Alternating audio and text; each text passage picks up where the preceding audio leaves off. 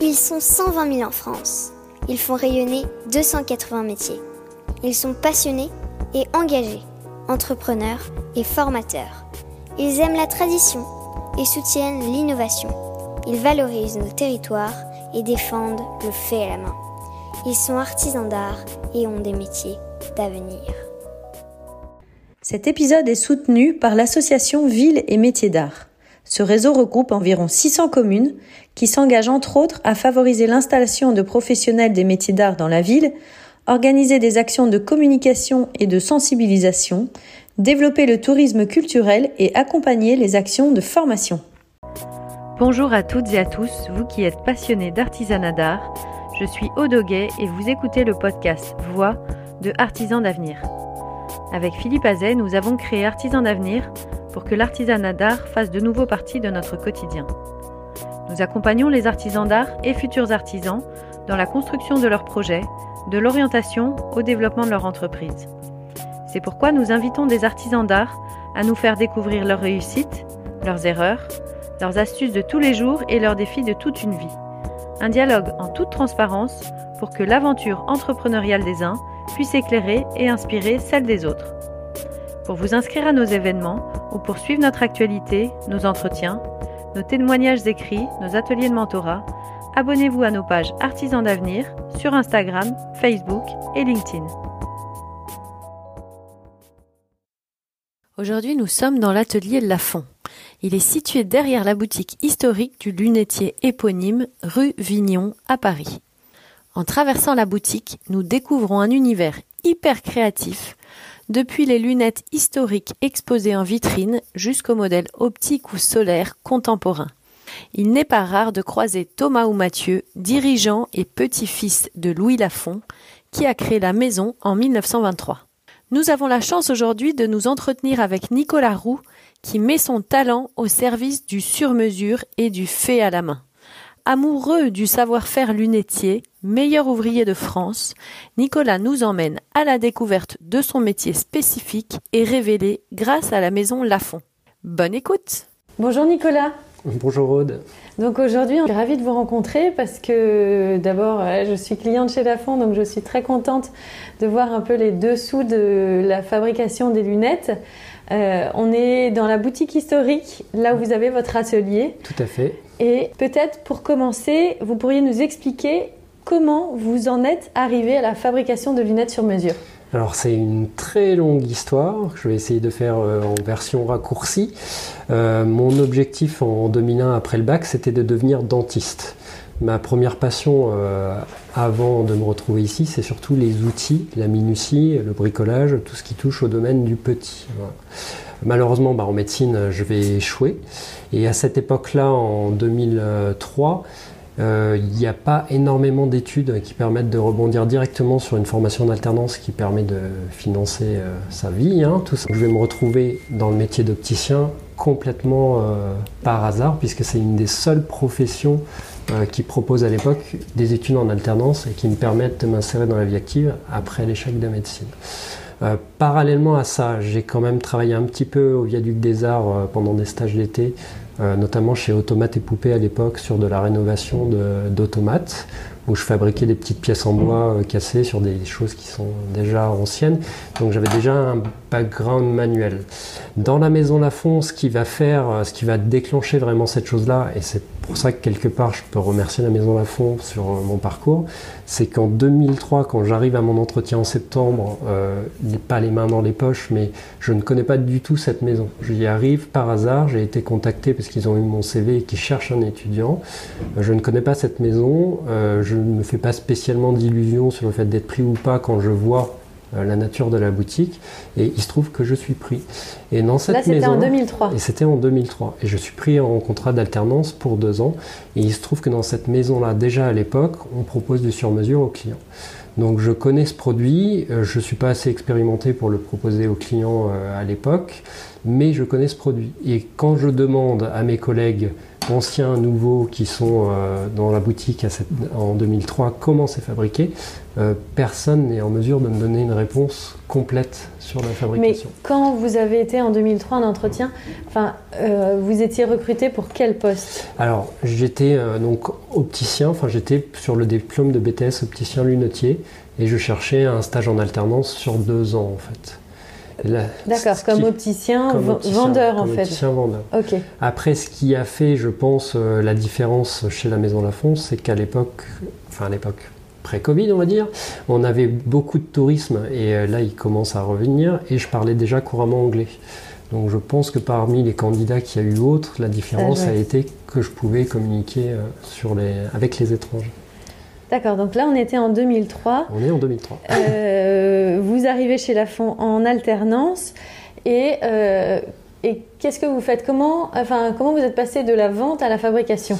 Alors ça a été avant même la vente dans la maison Lafont, il y a une espèce d'instruction euh, du produit parce qu'ils ont un, historique que vous connaissez un petit peu maintenant, euh, dont ils sont fiers et il n'y a pas de honte à ça. Hein. il y a de quoi vraiment être fier quand on voit le travail qu'il y a eu derrière, les collections qui ont été mises en avant. Parce que maintenant, je vois les collections sur 20 ans. pour moi, c'est vraiment impressionnant le travail qu'il y a derrière. Et il y a déjà eu une espèce de culture d'entreprise peut-être une culture du produit, mais surtout il y a un esprit familial chez Lafont que vous allez peut-être retrouver. Vous avez croisé euh, Julia Lafont ce matin euh, par hasard, mais il y a vraiment un esprit de famille euh, dans l'entreprise, que ce soit à l'échelle de la boutique ou à l'échelle de la production que vous avez au-dessus. Il y a déjà cette étape-là. Une fois que ça c'est un petit peu présenté dans votre esprit de jeune étudiant, on commence à vous expliquer les mécaniques face à un client. On ne va pas tout de suite en vente. Ça se passe pas, en tout cas, ça se passe pas comme ça. Ce qui va faire que je vais mettre les doigts dedans, c'est que à l'époque, on a une seule personne qui s'occupe des montages et que pendant les vacances de cette personne, eh ben, on arrête systématiquement la production des montages parce que euh, ben, c'est confié à une personne vraiment de confiance, que je comprends, mais ça va finir par poser des problèmes pour des clients qui sont vraiment, qui sont vraiment pressés.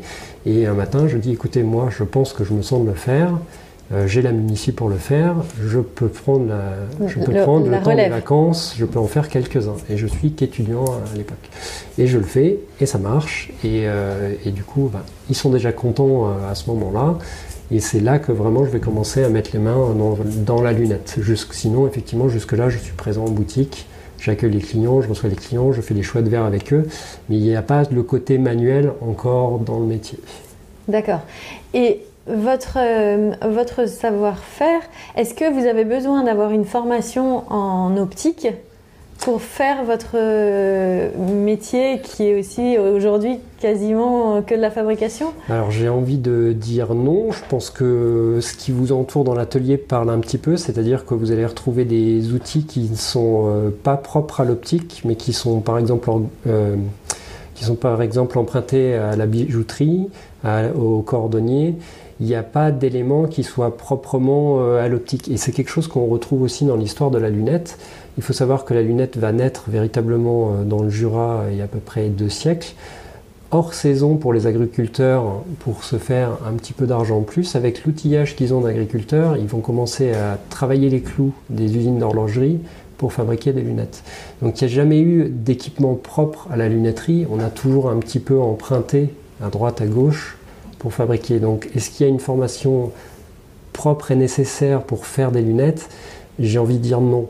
Il faut être, euh, il faut avoir un certain œil pour la symétrie, mais il faut aussi avoir une, capacité à la sculpture, je pense.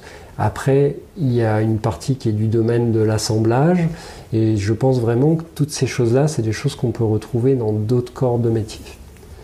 Donc vous, vous avez tout appris finalement sur le tas, puisque vous étiez, euh, vous étiez, euh, vous faisiez des, études d'optique plutôt. Mmh.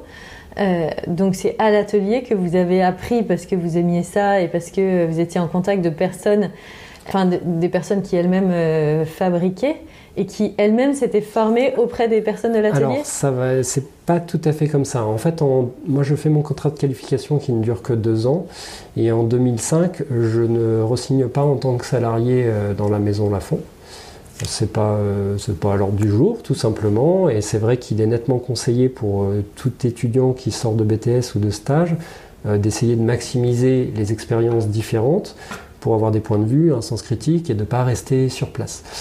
derrière ça, moi, je vais me retrouver enseignant pendant six ans en dessin technique.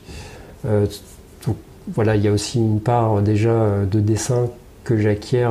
Bah et les dessins techniques, vous appreniez ça pendant vos études de, Alors, c'est ce que j'ai appris en études d'optique. Effectivement, le dessin technique fait partie des études. Après, quand vous l'enseignez, il faut aller chercher un petit peu plus loin pour pouvoir euh, l'enseigner. Donc, je vais avoir cette partie-là qui va être assez importante pendant six ans. Et c'est vrai que derrière ça, euh, je me retrouve euh, à peu près en 2012, je crois, de nouveau chez Lafont en tant qu'opticien pour remplacer, parce que j'ai toujours, quels que soient mes employeurs, j'ai toujours gardé contact avec tout le monde, euh, de dire bonjour une fois de temps en temps, d'aller rendre visite. Euh, voilà, ça fait partie de la courtoisie. C'est aussi, euh, j'ai toujours estimé que c'était comme un, remerciement en fait. de toute façon, vous allez le voir là sur la conclusion. La maison Lafont, au départ, je leur suis quand même drôlement redevable. Hein. et, et c'est vrai que d'avoir gardé des contacts comme ça, en 2013, euh, alors que je quitte mon stage, euh, enfin mon remplacement ici, euh, j'ai toujours cette question que personne ne peut répondre ici. Comment sont fabriquées les lunettes en écaille? Comment sont réparées les lunettes en écaille? Tout le monde a entendu des choses, mais personne ne sait vraiment. Et de moi-même, je vais aller frapper à la porte d'un écailliste qui me dit, bah écoute, effectivement, je n'ai plus personne dans mon atelier. Euh, je n'imagine pas à cet instant euh, une continuité, mais si tu veux apprendre le métier, euh, tu peux rester avec moi. Éventuellement, mon, ancien employé qui est retraité pourra nous aider. Je vais apprendre avec ces gens-là. Mais parallèlement, quand même, je fais partie des gens qui vont être hyperactifs des mains, c'est-à-dire que ce soir, quand j'ai fini de travailler, je rentre chez moi, j'ai d'autres caisses à outils, j'ai d'autres plaisirs, et je repars, voilà, et je m'arrête jamais. Et si on, si on, revient un tout petit peu sur le secteur, euh, il y a beaucoup de lunetiers en France. De comment euh, comment se situe un peu le marché C'est euh, très difficile à évaluer pour plusieurs raisons. Déjà, depuis deux siècles, l'opticien, le, vendeur de lunettes, le lunetier, c'est une profession qui se cherche et qui se réoriente sans arrêt en fonction de, de, tout ce qui se passe autour. au départ, si on prend il y a à peu près deux siècles, les lunettes, elles sont vendues dans des pas des marmottes à l'époque, mais dans des petites valises par des vendeurs ambulants. Et elles sont donc fabriquées par des agriculteurs. Voilà. Il n'y a pas vraiment la, la, notion de correction comme on l'entend aujourd'hui, c'est-à-dire avoir des verres pour soi, à sa vue, etc. Non, on fait de la lunette d'appoint et c'est quelque chose qu'on va acheter euh, vraiment comme un gadget. La profession, elle va vraiment changer après la Seconde Guerre mondiale quand la mode va arriver sur le secteur et que euh, la lunette va elle aussi être impactée par la mode à ce moment-là et qu'on va commencer euh, en parallèle avec les technologies nouvelles sur le façonnage des verres, à pouvoir faire quelque chose qui est à la fois euh, mode et qui puisse à la fois soutenir des corrections plus ou moins importantes. Donc, depuis une vingtaine d'années, je pense que vous avez tous vu que vos opticiens se sont passés du titre d'opticien à opticien créateur. Voilà, ça a été une vraie, une vraie mode parce qu'il y a eu effectivement énormément de, il y a des grands noms qui ont fait des très grandes collections avec des choses, beaucoup de couleurs, beaucoup de formes, beaucoup de nouveautés. Donc tous les opticiens qui étaient jusque-là opticiens sont devenus opticiens créateurs. Aujourd'hui, le métier, il a malheureusement pris un énorme coup euh, suite euh, aux différents scandales avec euh, les mutuelles et l'opticien est en train d'essayer de redorer son image. Euh, le problème, c'est qu'on est quand même sur euh, un marché qui est saturé par euh, les offres de créateurs et qu'il faut arriver à se différencier encore aujourd'hui. Mettre le terme de lunetier sur un magasin, ça n'est pas faux, parce que c'est vrai que vous choisissez une lunette, euh, en fonction du visage que vous avez en face de vous. Vous êtes visagiste, vous connaissez le produit, mais ça ne signifie pas pour autant que vous le fabriquez. Alors, c'est difficile d'évaluer. Pourquoi? Parce qu'il y en a de plus en plus qui mettent sur l'enseigne lunetier, alors qu'en réalité, et je ne décris pas, hein, euh, les lunettes qui peuvent proposer faites main ou éventuellement sur mesure bah, sont sous-traitées. Voilà. Et je pense que euh, l'exclusivité qu'on a un petit peu chez Lafont, c'est d'avoir le pôle sur mesure qui est traité par nos opticiens d'avoir l'atelier sur place en communication directe et qui nous appartient, entre guillemets. Tout appartient à la même maison. Après, je peux vous donner quelques chiffres sur les 10 ans d'expérience que j'ai. Sur une production nationale que j'avais avant, un opticien qui fait du sur-mesure, un opticien qui fait du sur-mesure de manière régulière, c'est 3 lunettes par an. Aujourd'hui, chez Lafont, euh, en un an et demi euh, où j'ai repris le poste, on est pratiquement à une lunette par jour. Donc je pense qu'on a une certaine... Une lunette par jour en modèle fabriqué main. Fabriqué main. Voilà, donc ça peut être soit, une collection musée, soit une sur-mesure. Après, si on veut creuser un petit peu plus les chiffres, c'est un petit peu plus d'une lunette tous les trois jours, le sur-mesure. Donc je pense qu'on est quand même assez exclusif sur ce, concept-là, ce qui ne veut pas dire qu'il n'y en a pas d'autres, parce que donc un, ils sont pas faciles à évaluer, et vous avez aussi des opticiens, et euh, je les salue, qui font des lunettes pour le plaisir, pour leurs clients. C'est-à-dire que de temps en temps, ils ont un client, on peut se fournir euh, en acétate assez facilement, en charnière un petit peu moins, mais qui peuvent prendre le plaisir et le temps, alors sans rentabilité derrière, mais de faire une lunette pour faire plaisir à un client.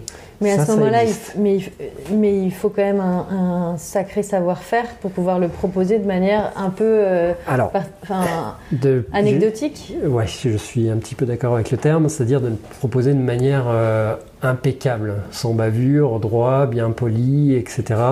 Euh, il faut surtout faut beaucoup de matériel au départ pour proposer une lunette, il faut vraiment que ce soit un plaisir. Mais il y a des gens pour qui c'est un plaisir de fabriquer des lunettes chez eux le dimanche et qui ont euh, acquis ce matériel. Voilà. Il ne faut pas euh, non plus. Euh, mais il n'y a pas de rentabilité sur ce, sur ce produit-là. C'est un petit plaisir qu'ils offrent à leurs clients, à leurs très bons clients, de faire une lunette de temps en temps pour eux. Mais c'est vraiment très anecdotique. Après, est-ce que ça va se développer davantage? Ben, On se le demande parce qu'on essaye véritablement de se redorer euh, notre image. Euh, nous, on est quand même appuyé, on a l'énorme chance d'être appuyé sur une famille qui appartient, enfin sur une maison qui appartient toujours à la même famille depuis pratiquement un siècle, qui a des vraies valeurs familiales et c'est extrêmement fort. C'est ça qui, je pense, qui est extrêmement fort sur le fait qu'on puisse avoir des pôles comme ça un petit peu particuliers euh, dans la boutique. Quand vous êtes tout seul et que vous voulez investir dans la machine, être avec votre client, faire votre lunette, c'est énormément de temps pour faire plaisir à un client. Je ne dis pas que c'est mal, mais c'est énormément d'investissement pour arriver à sortir quelque chose. C'est pas, pas simple d'accès en tout cas. Et est-ce qu'il y a des. Oui, c'est pas simple d'accès, mais des personnes comme vous, finalement, vous, vous imaginez qu'il y en a combien en France de professionnels? De professionnels Alors, Très honnêtement, euh, sur le recul que j'ai sur les salons, euh, je dirais peut-être 3-4. Donc c'est extrêmement... Euh, pour l'instant, c'est extrêmemement rare. extrêmement rare. Et après, sur les volumes qu'on fait, je dirais qu'aujourd'hui, on est largement en tête. Alors justement, si on en revient au savoir-faire, donc on a compris que vous étiez formé sur le tas.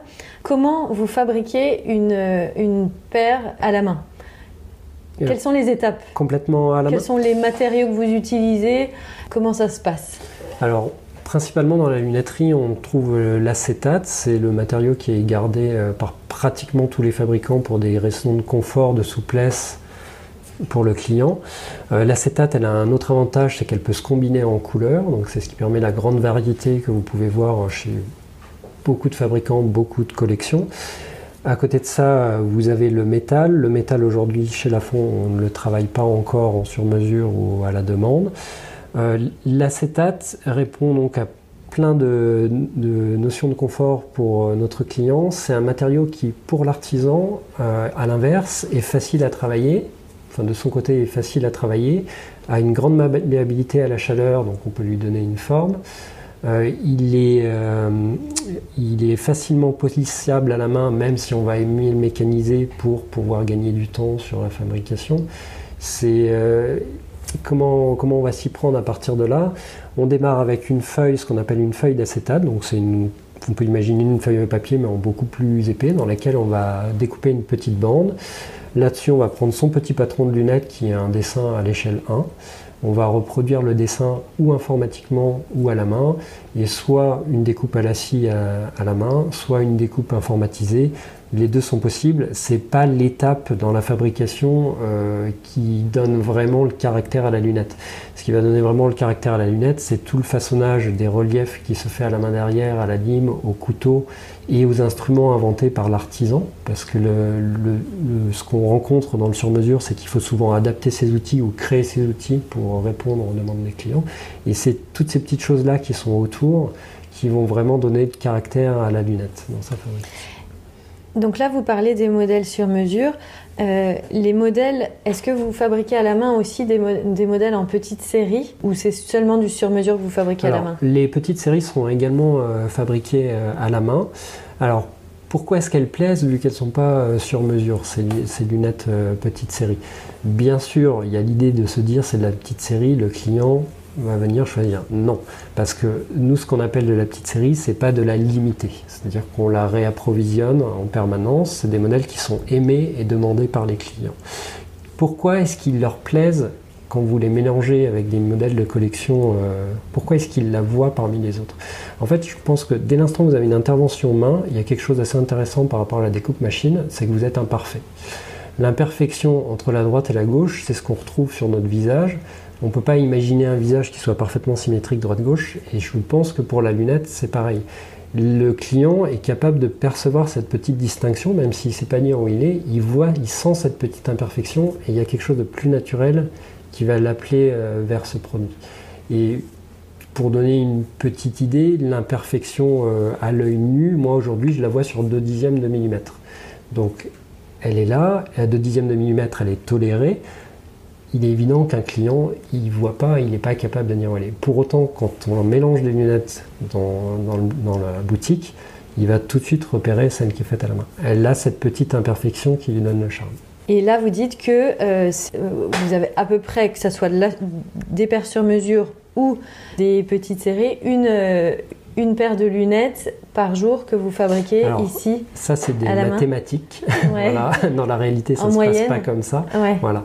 Dans la réalité, ça ne se passe pas comme ça. On va tailoriser un peu le système. Il y a quand même une question de rentabilité derrière, même si on aime, même si on aime être artisan, même si on aime euh, prendre son temps sur. il y a une question de rentabilité à avoir derrière. Donc, il y a un énorme travail que personne ne voit, mais qui est de logistique. Euh, les commandes sur mesure sont différentes tous les jours, les réapprovisionnements sont différents tous les jours. Moi, mon métier le matin à 9h quand j'arrive, c'est d'analyser les tableaux commandes, les bons de commande des opticiens et de savoir comment réorganiser les étapes dans les ateliers pour qu'il n'y ait jamais de perte de temps. Quand vous parlez des opticiens, vous parlez des, boutiques opticiens de la Fond Oui, tout à fait, de nos quatre boutiques. Pour l'instant, le sur-mesure, il est exclusivement proposé à nos quatre, euh, nos quatre boutiques. Euh, l'atelier Lafont, il a été acquis en 2016, il a été construit en 2016 ici. Euh, jusque-là, puisque moi je le connaissais déjà en 2003, le sur-mesure, il était sous-traité par, d'autres fabricants français qui sont aujourd'hui pour la plupart en retraite. Donc quand on parle des opticiens, effectivement, je parle des opticiens Lafont, de nos quatre boutiques euh, Raspail, Passy, Sévigné et donc la rue Vignon. Euh, pour l'instant, il a été établi, vu que l'atelier n'existe ici que depuis 2016 et qu'avant les produits sur mesure étaient sous-traités, il est question pour l'instant que ces produits ne soient euh, que distribués dans nos boutiques. ça fait partie aussi de nos exclusivités parisiennes. Euh, c'est une façon de se démarquer également. Ça ne veut pas dire qu'on va fermer ce concept-là indéfiniment euh, pour nos quatre boutiques, hein, pas du tout. Après, ayant été lancé en 2016, euh, l'atelier il a eu énormément de mal à trouver son départ, à décoller. il y a déjà une question de tâtonnage quand on construit quelque chose pour arriver à le mettre en route. Derrière ça, vous savez tous qu'il y a eu la pandémie qui a mis un mhm. énorme coup un petit peu pour tout le monde. Et moi, euh, on en reparlera peut-être un petit peu plus tard, je n'étais pas censé être ici. C'est le Covid qui fait que finalement je me retrouve de nouveau chez La ce qui est une bonne chose également. Et euh, en reprenant l'atelier en août 2020, euh, étant donné que j'avais déjà une grande expérience dans des ateliers beaucoup plus grands, je pense que sur un an et demi, on a multiplié la production par deux et demi, il me semble. La demande était là, mais la production ne la suivait pas. La production n'arrivait pas à suivre. Voilà. Il y a quelque chose qui est très très fort, et c'est pour ça que bon, ça va commencer à devenir euh, la famille pour moi ici. Euh, c'est que les opticiens euh, que j'ai connus en 2003, il en reste quelques-uns dans la boutique. Et c'est extrêmement fort dans la confiance pour une commande sur mesure. C'est-à-dire que quand je les ai au téléphone, quand un bon de commande arrive, ils savent que je vais comprendre ce qu'ils veulent et ils savent que j'imagine le client qu'ils ont en face. Et je pense qu'une des clés euh, dans la réussite d'un produit sur mesure, vu que pour le client c'est une expérience de pensée, c'est d'avoir quelqu'un euh, en bout de ligne qui puisse s'adapter et comprendre euh, la nécessité de quelqu'un qui l'a pas vu. Et ça, c'est pas, c'est vraiment pas, c'est vraiment le, la difficulté du sur mesure. Mais alors, si on prend justement un exemple, comment se passe un client qui ne sait pas dessiner, qui veut une paire de lunettes sur mesure Comment vous l'interprétez? Comment enfin, J'imagine que vous parlez de matériaux. Comment ça se passe? Alors, le, client qui est attiré par une sur-mesure, déjà, qui est-il? Il est tout le monde. C'est-à-dire que ça peut être, euh, il n'y a pas de petit ou gros budget. C'est tout le monde peut être attiré par ce produit, principalement pour une raison ergonomique. Euh, la production euh, industrielle fait aujourd'hui qu'on est obligé de standardiser qu'on ne peut pas se permettre d'avoir des tailles pour tous les modèles. Nous, on a la chance sur les, les modèles de série d'avoir des lunettes qui ont parfois deux, voire trois tailles. C'est quand même extrêmement rare dans les collections de lunettes chez les autres fabricants de pouvoir proposer déjà ça. Souvent, ce qui va se passer, c'est qu'un client, il aime beaucoup une lunette, mais malheureusement, c'est pas sa taille. Dans ce cas-là, pour l'opticien, il va essayer la lunette, il va estimer euh, ce qui va et ce qui ne va pas il va me décrire le nez du client, il va vérifier la position des oreilles, il va me décrire les cernes du client pour qu'on puisse monter ou descendre les verres, il va me décrire ses sourcils, il me fait des estimations chiffrées. Moi, je vais avoir une contrainte technique de toute façon derrière, j'analyse la demande, je redonne un coup de téléphone, j'ai un petit bon de commande que je leur ai fait qui est, qui est un minimum requis pour moi, je les rappelle derrière, on parle du client, Parfois, il y a une photo qui vient avec. Une photo, c'est pas toujours parlant parce que bon, pas évident de faire une, une, photo sans parallaxe. Et on rediscute du client. C'est un échange. Et quand on est d'accord, on lance une production. Jusque-là, il n'y a pas eu de, de pépin. Mais il y a une vraie discussion sur la morphologie client. Et est-ce que vous avez des, des clients euh, hyper fantaisistes qui disent euh, Ah, moi, je voudrais une paire. Euh, regardez cette photo, j'aimerais oui, avoir. Ça, Donc alors, ça, ça, arrive, euh, c'est pas euh, courant parce que il, le problème de voir euh, quelque chose sur quelqu'un, sur internet ou autre, c'est que très souvent, la personne qui porte la chose a le visage pour.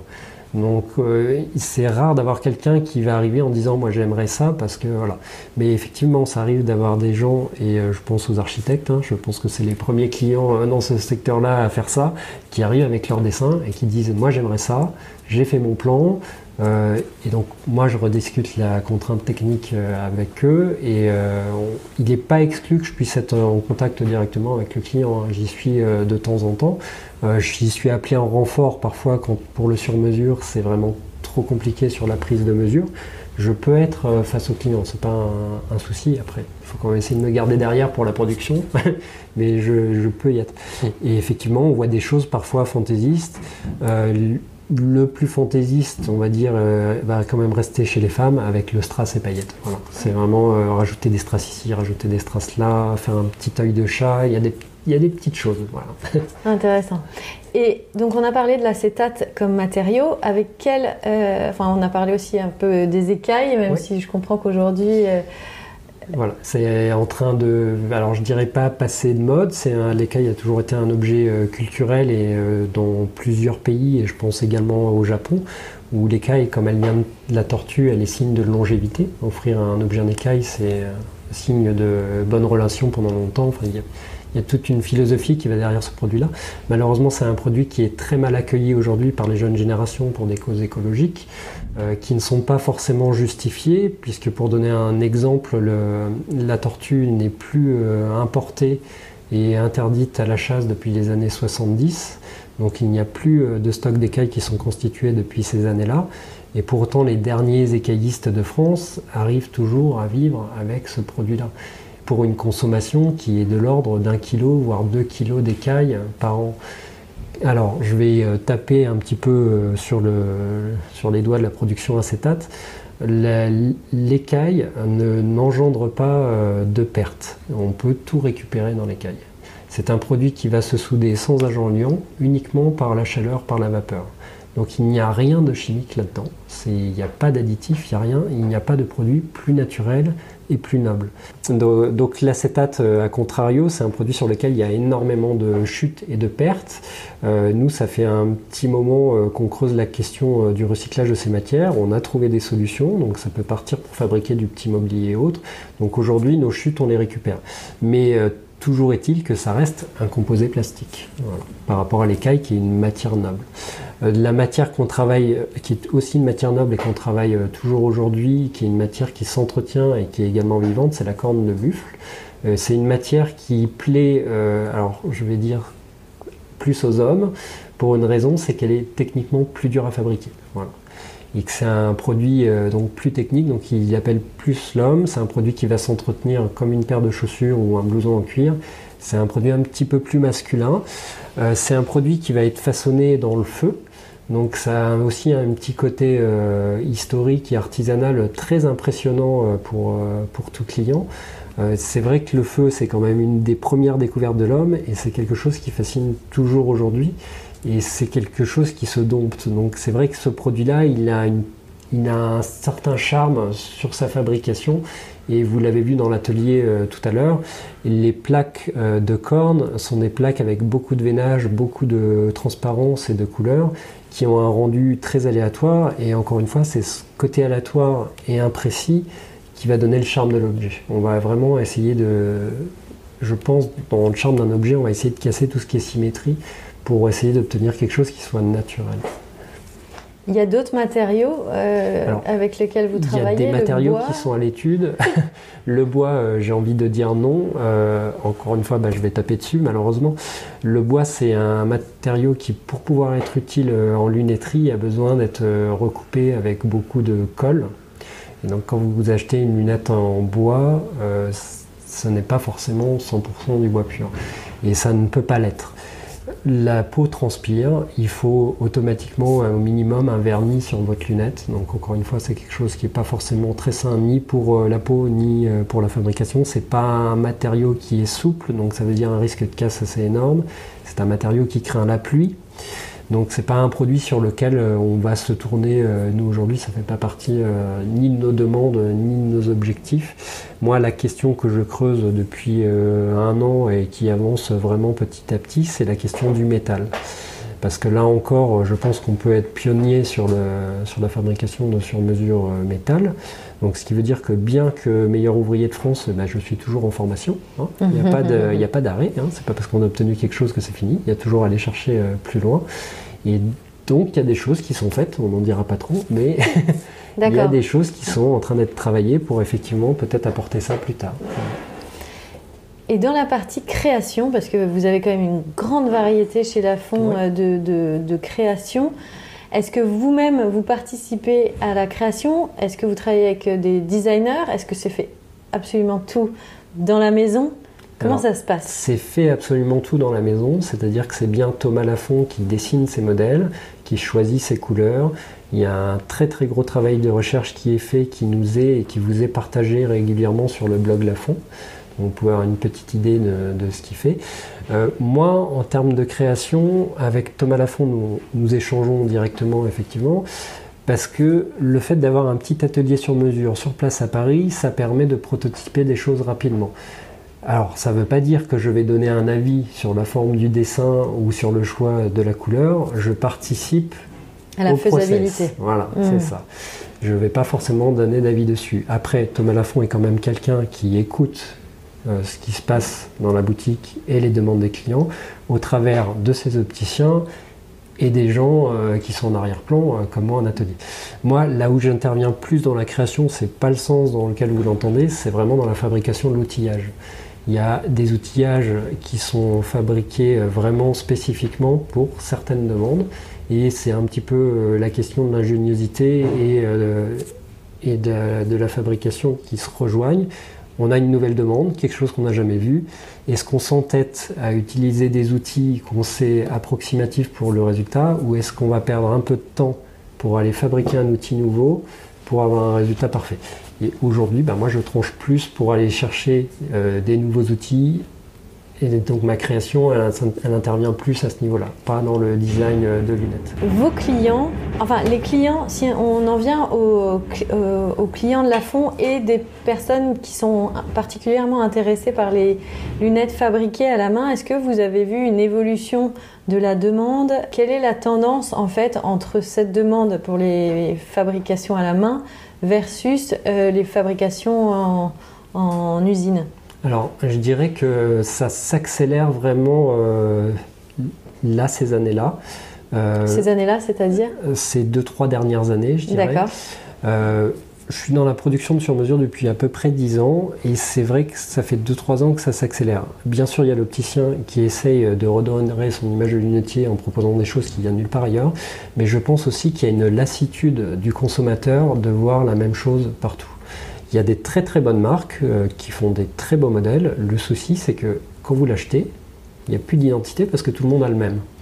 Et euh, là, un des facteurs déclencheurs de, l'achat de la lunette sur mesure ou de la petite collection fait main, qui est vraiment du véritablement fait main, qui n'est pas distribué à grande échelle, c'est de se dire j'ai quelque chose qui m'appartient. Et c'est vraiment, euh, le, je pense que c'est vraiment le, moteur du produit. Il y a très rarement de questions euh, de prix sur ces produits-là. C'est-à-dire que le client sait que c'est fait pour lui et il sait que ça n'existe pas ailleurs. C'est un petit plaisir. Euh, mais c'est un beau plaisir même, mais, mais c'est vrai que c'est personnalisé pour lui. la production, moi je la vois du coup ici augmenter parce que bah, je vois mes étagères qui se remplissent de plus en plus vite. Euh, il y a aussi euh, que le produit en magasin, un opticien ne vendra jamais un produit qu'il n'aime pas. Vous pouvez avoir une très belle lunette, si l'opticien ne l'aime pas, parce que les goûts et les couleurs, voilà, il ne la vendra pas. Euh, j'ai quand même facilité beaucoup l'accès à ce produit-là pour mes anciens collègues de 2003. Il y a un engouement pour le, produit sur mesure chez nous parce que l'accès y a été facilité. le délai est assez long il faut un mois pour réaliser la lunette, ça peut faire peur et à l'opticien et au client. Parce qu'il peut y avoir un revirement de situation, se dire vrai oh, bah, pas du délai. Voilà.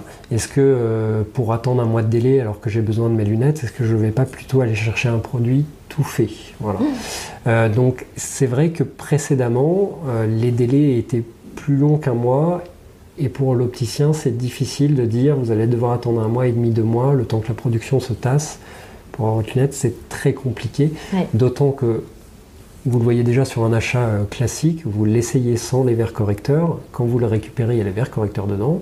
Et l'image que vous avez au moment où vous les mettez, ben, c'est plus la même. Tout à Mais c'est juste parce qu'il y a des verres correcteurs. Donc, le, avec un délai trop long, ça marchait pas. Là, on a réussi à raccourcir les délais. On a une communication qui est très très bonne les opticiens sont contents de proposer ce produit parce que pour eux aussi, euh, en fait, moi, il faut quand même me voir comme un exécutant. Je fais ce qu'ils me demandent. Voilà, c'est moi qui finalise, mais je fais ce qu'ils me demandent.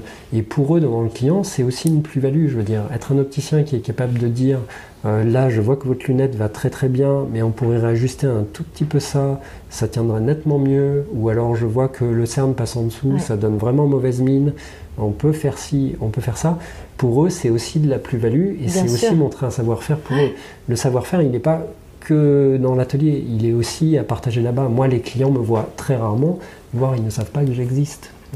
Des gens qui en revanche, ils savent qu'il euh, y a quelqu'un derrière tout ça pour s'adapter à, leur, à leurs besoins et leurs... Euh, ils n'imaginent pas forcément le petit atelier que vous voyez là. Tout à fait, ok. Ce que vous dites, c'est qu'il y a plutôt une demande croissante de ces fabrications main et euh, que ça vient aussi du service que vous pouvez apporter. Maintenant, si on en vient à euh, votre titre de meilleur ouvrier de France, pourquoi vous avez postulé au concours? Qu'est-ce que ça, qu'est-ce que ça veut dire pour vous? Qu'est-ce que ça vous a apporté? Qu'est-ce que ça continue à vous apporter? Alors, le, titre, j'en entends parler en 2014, parce que c'est vrai que les meilleurs ouvriers de France sont très connus pour tous les métiers de la bouche, c'est-à-dire la restauration, la charcuterie, toutes ces choses-là, mais peu de gens savent qu'en réalité, il y a 250 professions, je crois, qui sont représentées par les meilleurs ouvriers de France et que ces gens-là, bah, ils ont des qualifications aussi, et que vous avez un travail d'excellence qui est derrière.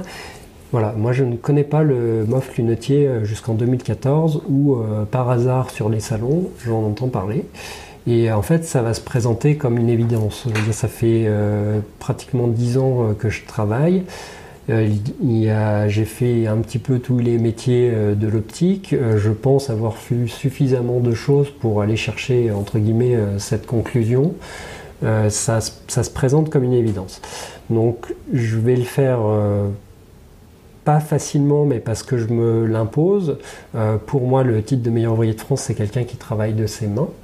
donc, je vais décider de fabriquer ma lunette complètement à la main avec un système de charnière qui va être complètement fait à la main aussi et pas un système de charnière simple. Qu'est-ce qui vous impose en fait Alors, ce qu'on nous impose euh, sur le concours, alors sur ce concours cette année-là, parce que les sujets peuvent être différents d'année en année, hein, enfin tous les trois ans. Euh, cette année-là, on a une face avec des, formes très biscornues et des cotes très strictes à respecter. Euh, la difficulté étant de dire que la face euh, il est obligé qu'il y ait une intervention main dessus pour euh, aboutir à cette phase, autrement c'est pas possible. On verra qu'on peut tricher, mais euh, normalement le dessin est fait que vous soyez obligé de passer par, par la difficulté main. Et il faut faire un combiné. Si vous choisissez une face dans une matière plastique ou une matière noble, il faut que les branches soient en métal. Si vous choisissez les branches dans une matière noble ou plastique, il faut que la face soit en métal. Voilà. Il faut qu'il y ait un combiné. Et il faut avoir un système de charnière qui n'est pas industriel. C'est-à-dire, vous ne pouvez pas prendre les charnières, par exemple, à fond, et dire hop, je colle ça, c'est bon. Après, une charnière en soi, c'est quelque chose de très simple. Hein. c'est deux objets qui s'emboîtent avec un tube au milieu pour mhm. obtenir une flexibilité. Euh, moi, je vais tout miser sur le, fait d'avoir une charnière flexible qui est entièrement euh, réalisée à la main et qui va se contenir dans 35 euh, dixièmes de millimètre. C'est un défi qui va me prendre à peu près 400 heures parce que étalonner des ressorts, c'est mmh. extrêmement compliqué. et la difficulté pour moi, elle va vraiment être dans cette pièce-là. Le, reste est déjà mon métier. Oui. Il y a, voilà, moi je, vais vraiment tabler là-dessus. Et je je ne connais pas le critère euh, qui valide, euh, puisque le jury est inconnu hein, pour, valider l'épreuve. Je ne connais pas le critère qui me donne l'épreuve, mais en tout cas, je sais que j'aurai un produit qui correspond euh, à la demande de départ. Pour revenir à la question de 2019, il a été décidé chez les meilleurs ouvriers de France Unité que seraient mis à l'honneur cette année-là tous les gens qui utiliseraient l'impression 3D. Et c'est vrai que l'impression 3D permettait cette année-là de réaliser la face sans intervention main ou presque. Donc voilà, pour moi l'artisan, le, vrai artisan euh, travaille à 100% de ses mains et est capable de se passer de la technologie. Ça ne veut pas dire qu'il doit le faire, mais qu'il peut le faire. Voilà. Tout à fait. Euh, et c'est ce que j'ai voulu montrer euh, en, passant, en passant ce concours. Et qu'est-ce qu'aujourd'hui ça vous apporte d'être meilleur ouvrier de France? Alors, dans l'instant, ça m'a apporté beaucoup d'ennuis. Beaucoup de temps, manifestement. Alors, plus des ennuis après, ça m'a effectivement demandé à peu près 400 heures, donc c'est vrai que c'est euh, conséquent à placer sur le volume familial et sur le volume de travail. Euh, mais surtout, il y a eu une énorme jalousie euh, derrière qui est née à l'endroit où je travaillais précédemment et qui fait que j'ai dû en partir. Voilà. Ça, ça a été le côté moins sympa de l'histoire. La bonne nouvelle derrière, mais qui va mal se finir aussi, c'est que ayant travaillé euh, d'est en ouest, euh, on me propose un énorme poste euh, sur New York, mais qu'au moment où l'avion doit décoller, la pandémie tombe et ah. que mm. je perds ce poste-là. Après, la, grande chance, c'est que la Maison Lafont, bah, je la connais de près et de loin depuis 20 ans en 2023 là, et qu'ils savent que je suis dans le secteur et ils me disent écoute, si tu veux, nous, on a besoin de quelqu'un pour vraiment lancer l'atelier. Euh, on est prêt à te prendre. Euh, et donc, me voilà de retour. me voilà de retour dans la maison. Alors, aujourd'hui, qu'est-ce que ça change? Euh, J'ai envie de dire pas grand-chose. avant d'avoir cette blouse, j'ai travaillé avec tout Paris. J'ai travaillé donc d'est en ouest quand je l'ai reçu, bah, malheureusement, ça a étonné personne. C'était une normalité euh, pour eux. Je veux dire, ils avaient mon travail en main tous les jours, ils me connaissaient de visu. C'était une normalité. Là, je reviens dans une maison que je connais depuis longtemps. Pour eux aussi, c'est une normalité. Il a pas de voilà. Après, euh, je le vis pas euh, mal, hein, pas du tout. Et comme je le disais tout à l'heure, c'est pas parce que je l'ai acquis qu'il n'y a plus rien à faire. Il y a toujours plus à aller chercher.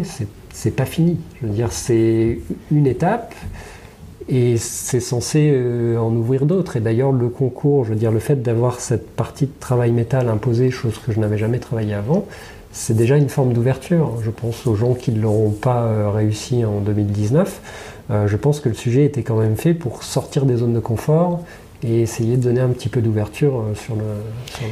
Mais alors, si vous dites qu'en France, le nombre de personnes qui travaillent euh, à la main, les lunettes se comptent sur les doigts d'une main, ça veut dire que le concours, il est ouvert à juste ces personnes-là Non, alors c'est la difficulté euh, au sens large des meilleurs ouvriers de France, c'est une question qui est euh, remise à chaque concours, c'est que il faut garder en tête qu'on est dans une civilisation qui évolue tout le temps, tout le temps, tout le temps. Les métiers évoluent tout le temps, tout le temps, tout le temps. Il faut qu'il y ait des récompenses pour les nouveaux métiers. Il faut qu'il y ait des métiers qui disparaissent. Voilà, c'est comme ça, c'est un cycle. La question qui revient souvent euh, pendant les concours meilleur ouvrier de France pour les nouvelles professions, c'est voilà, moi je me présente, il n'y a personne dans ce métier-là, est-ce que je suis automatiquement meilleur ouvrier de France? Mais c'est une question qui est très difficile parce que oui, effectivement, vous êtes tout seul, mais en même temps, il faut bien que euh, la profession gagne des références, qu'il y ait un espèce de, codex qui se fabrique. Euh, il faut un référentiel, il faut quelque chose pour démarrer cette chose-là. Le métier d'opticien, comme je l'ai dit au tout début, il est très compliqué parce qu'il a deux siècles d'existence et qu'il n'arrête pas de changer. Oui, il y a beaucoup de mofs lunetiers, mais ce ne sont pas forcément des gens qui travaillent comme ici. C'est des gens qui peuvent faire des lunettes de manière ponctuelle et qui ne font pas forcément des lunettes euh, à la chaîne. Après, il ne faut pas oublier non plus que le concours, quand il a été créé, il a été créé pour mettre en avant des ouvriers d'usine. je, mmh, caricature un petit peu. Et il s'est ouvert petit à petit à d'autres professions. Donc, les gens qui ont eu le concours, euh, on va dire il y a 30 ou 40 ans, ne l'ont pas eu dans les mêmes conditions que les gens qui l'ont aujourd'hui. Bien sûr. C'est vrai qu'il y a des lunetiers MOF, c'est vrai qu'il y a des lunetiers dans le tas, de, voilà, mais on n'a pas forcément euh, le même travail aujourd'hui. Et on n'a pas forcément les mêmes compétences non plus. Ce qui ne veut pas dire qu'il y en a un qui est meilleur que l'autre, c'est qu'on est. Vous n'avez pas le même champ de compétences. Voilà, on n'est pas pareil. Maintenant, pour parler transmission, oui. aujourd'hui, euh, comment vous le transmettez aujourd'hui? Est-ce que euh, vous avez la possibilité aussi de, euh, de le faire partager à d'autres personnes? Alors, le, le, partager, en fait, c'est le travail de tous les jours.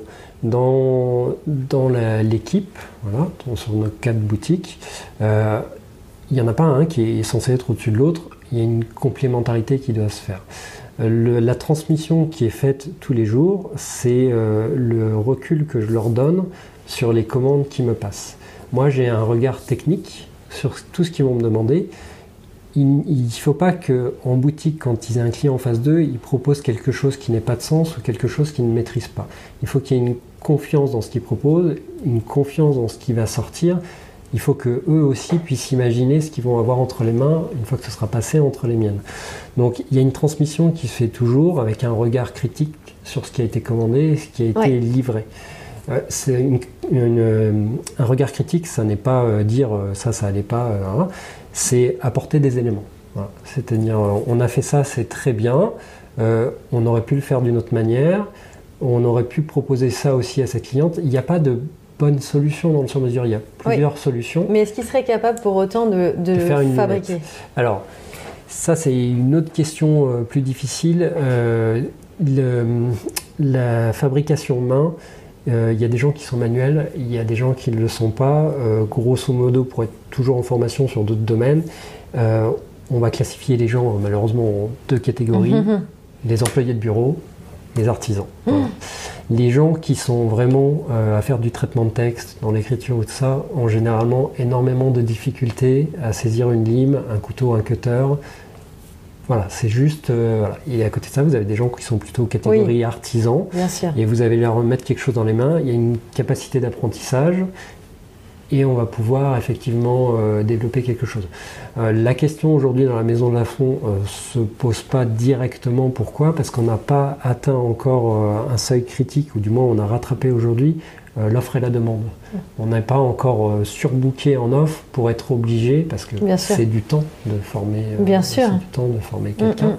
Après, la formation, comme je vous disais, elle se fait déjà par l'étape que je considère la plus importante sur le produit sur mesure, qui est la communication. C'est la compréhension. Comprendre, les besoins et savoir les contraintes techniques. Euh. Après la fabrication, alors c'est sûr, bah, j'ai le côté manuel, mais pour moi c'est la partie facile. Voilà. La fabrication c'est une partie euh, intéressant. Plus simple, Intéressant. Et alors ma dernière question, qu'est-ce que vous aimeriez donner comme conseil à des personnes qui voudraient s'orienter euh, dans la voie que vous avez choisie?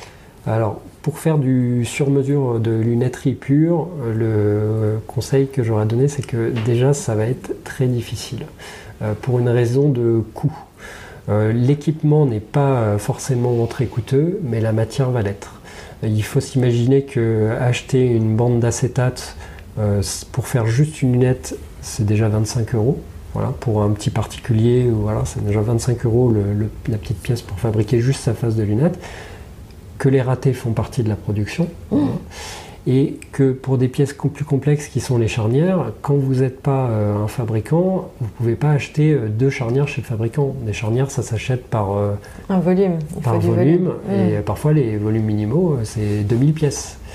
Et 2000 pièces, même si c'est un euro la charnière, ça va pas être simple de mise en œuvre. Après, il ne faut pas aller trop vite. C'est-à-dire que oui, pourquoi pas, mais il ne faut pas se fixer des objectifs qui sont trop loin tout de suite. Il faut d'abord que ce soit un plaisir, parce que c'est un métier qui est quand même très physique, très bruyant, très poussiéreux. Donc il faut d'abord que ce soit un plaisir de fabriquer un objet, d'avoir la patience pour, et il faut comprendre aussi que quand on est sur une lunette, on n'est pas en interaction avec une clientèle ou avec des collègues, c'est une certaine solitude. Hein. La fabrication, c'est voilà, c'est pas mmh. euh, quelque chose qui est euh, bon. Moi, je le vis très très bien, mais on peut pas dire que ce soit quelque chose qui soit humainement très épanouissant. Voilà. C'est il faut euh, faut une certaine discipline. C'est pas quelque chose de simple. Après, je conçois et j'ai vu sur les salons beaucoup de petits jeunes qui veulent essayer. je ne les dissuade pas, mais c'est vrai que c'est pas facile d'accès et je pense qu'il y a d'autres métiers manuels pour donner un avant-goût qui sont beaucoup plus euh, faciles d'accès. Je pense à tous les métiers de la bijouterie mmh. euh, qui sont nettement plus faciles d'accès avec des résultats concrets en main qui viennent beaucoup plus rapidement. Les objets sont plus petits, les matériaux sont plus faciles d'accès. Bien sûr. Et juste, euh, je disais que c'était ma dernière question, mais j'en ai une autre qui m'est venue. Le, temps de fabrication d'une paire à la main. C'est variable en fonction de la complexité. On va dire que si je devais en faire une de A à Z sans la tailoriser, donc en la prenant ce matin et en la faisant euh, dans la journée, je pense qu'il me faudra à peu près 3 heures pour en fabriquer. D'accord. Du dessin, donc de la communication avec l'opticien, parce que mine de rien, ça fait partie du temps de fabrication, la communication. Euh, au dernier polissage, c'est à peu près 3 heures de fabrication. Merci beaucoup Nicolas, ben, c'était passionnant. Merci.